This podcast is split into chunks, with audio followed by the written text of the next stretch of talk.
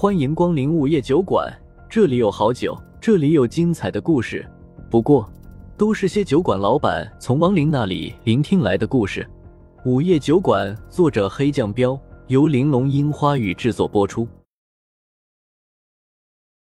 第七十八章，夜半时分。要知道，在场的所有人没有一个是泛泛之辈。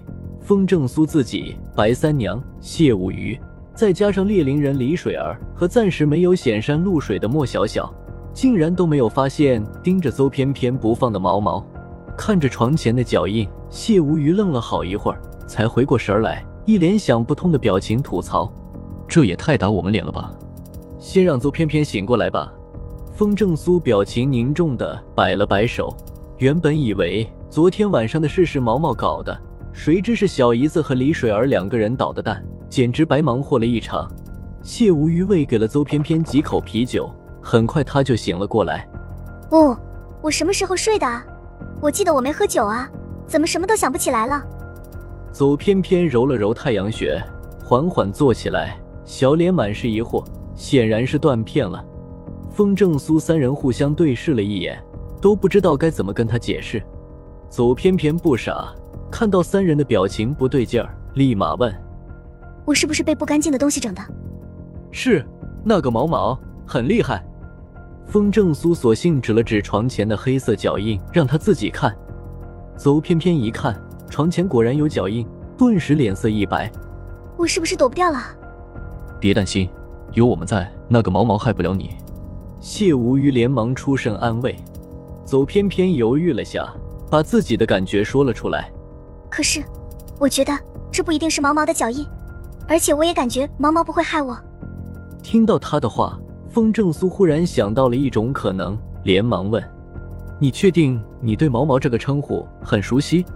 左翩翩认真的点点头：“真的，虽然我记不清楚了，但毛毛这个称呼真的很熟悉。我小时候一定和他在一起过。就算毛毛真是妖怪，你也不会怕他，是吧？”风正苏接着问。左翩翩想了想，昨天我刚知道的时候还是有点怕的，可现在不知道为什么我害怕了。好，你先起床洗漱，等下我送你回家。风正苏做了个大胆的决定，当即说道。啊！走。”偏偏有些没懂他的意思，谢无鱼也是不解的问：“回哪个家？就回你原来住的地方。放心，我会陪着你。”风正苏解释了一句。邹翩翩脸色微微一变，但还是点了点头。哦，老板，我跟你一起去吧。白三娘不放心的插言道。风正苏摇头，拒绝了白三娘的好意。不用，那个毛毛本来就怕你，有你在，他不敢现身，只能偷偷摸摸的。我不担心他的实力高低，就怕他不露面。那我呢？我跟你一起没事吧？谢无虞连忙道。风正苏还是摇头，这事儿我自己来吧，你还得去干别的事。什么事啊？谢无虞有些摸不着头脑。风正苏抬手指了指外面，你得再去查一下，看看还有没有别的受害者。谢无虞立马懂了他的意思。好，我这就去查。这次我把范围扩大一些，整个进城都查一遍。交代完，风正苏三人就离开了卧室。等邹翩翩收拾好，便离开了白三娘的住处，然后开车直接回到了他租的房子里。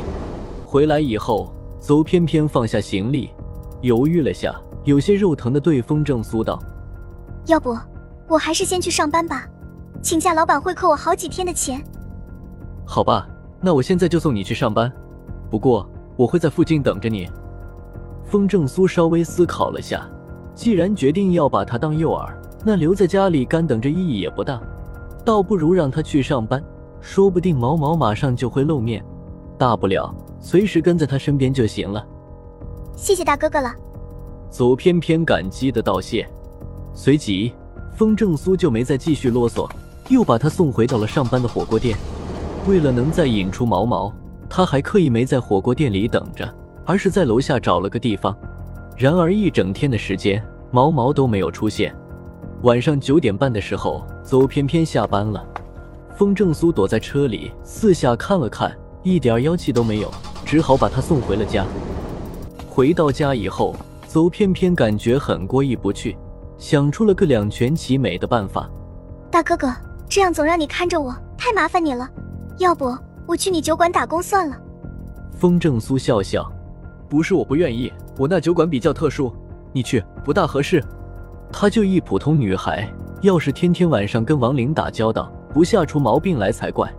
走偏偏叹了口气。实在不行，我就换一个城市打工了，总不能一直这样麻烦你。这事儿不解决，你去哪里都会被缠着。别想那么多了，赶紧洗漱去休息吧。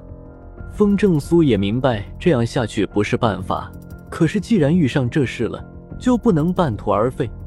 要是他也像那八个人那样被残害了，得内疚一辈子。毕竟至今为止，他都没发现邹偏偏是那种坏女孩。邹偏偏情绪显得有些低落，不过没再说什么，乖乖去洗漱了下，就回到卧室躺在床上。等他盖好被子，风正苏才又去了卧室，坐在沙发上看着他。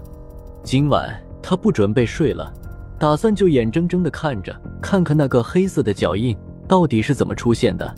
只是被人盯着睡觉，还是个男子，走偏偏浑身都感觉不自在，哪怕上了一天班，很累了。还是睡不着，但他又怕打扰到风正苏，也不敢吱声说话，只能躺在被窝里装睡。就这样，时间不知不觉中已经到了半夜。走偏偏忽然感觉到一阵的内急，只好尴尬的起来去卫生间。风正苏也知道房间里的氛围比较尴尬，可没办法，只能这么安慰他：“你就当我是你哥，别想那么多。”嗯。邹偏偏低着头嗯了一声，就去了卫生间。怕出现尴尬的声音，邹偏偏先冲马桶，趁着冲水的声音赶紧解决。刚刚解决完，邹偏偏忽然感觉身下莫名出现了一股冷风，下意识的回头一看，马桶里竟然有一个人脸。邹偏偏顿时就吓得尖叫了起来。人脸从水里浮出来，直接钻出一颗人头，紧接着一个恐怖的人影便从马桶里走了出来，拦在了他的身前。与此同时，卫生间的门也被踹开了。